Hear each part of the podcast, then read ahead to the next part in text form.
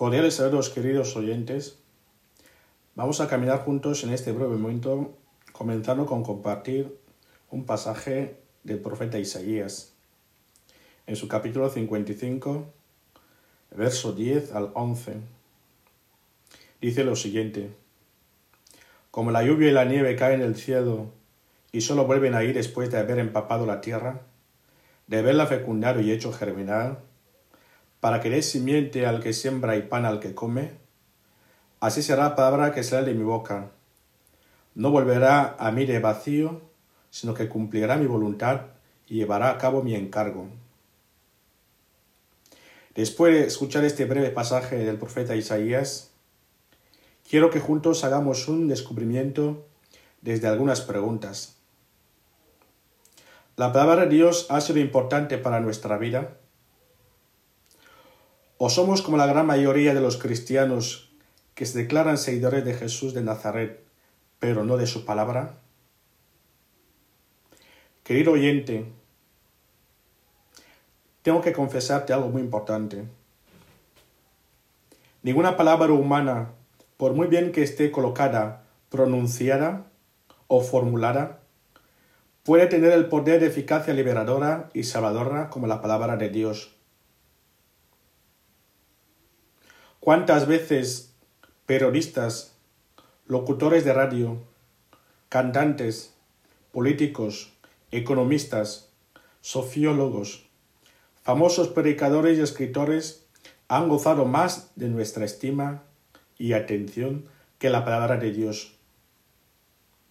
Incluso se dan casos en los que en nuestra casa o habitación tenemos una Biblia, pero no siempre la leemos.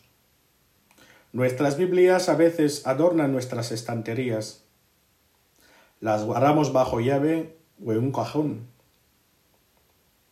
Pero no la leemos con asiduidad y dedicación, como quien realmente quiere aprender de ella, con ella, y obtener lecciones diarias de todo lo que ahí se narra y enseña, para saber realmente lo que Dios inspiró a los hebreos y después a los seguidores de Jesús.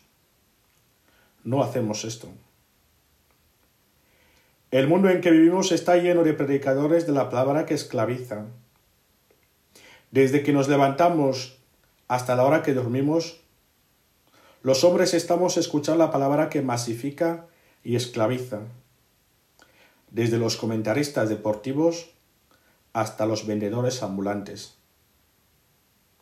Sus palabras esclavizan, porque no tiene la fuerza de liberación que tiene la palabra de Dios, la palabra de Jesucristo. Son pocos los que dicen las palabras que liberan y salvan. El pasaje que hemos escuchado del profeta Isaías nos muestra la fecundidad y la eficacia de la palabra de Dios. Ella es y debe ser la verdadera protagonista de nuestras vidas.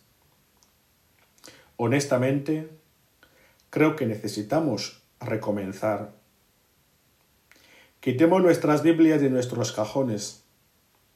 Encontraremos en ella la palabra de Dios y nos beneficiaremos de su fuerza consoladora. Ni mi palabra, ni la tuya, ni la de cualquier otra persona tiene esa fuerza y eficacia consoladora. Vamos a terminar este breve momento con un pasaje de la palabra de Dios se trata de la segunda carta del apóstol San Pablo a Timoteo, en su capítulo 4, del verso 2 al 5.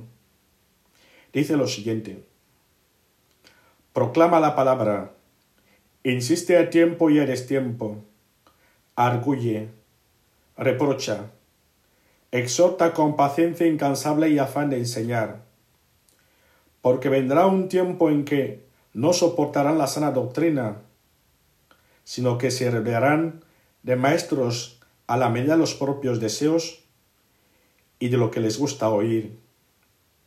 Y apartando el oído a la verdad, se volverán a las fábulas. Pero tú sé sobrio en todo.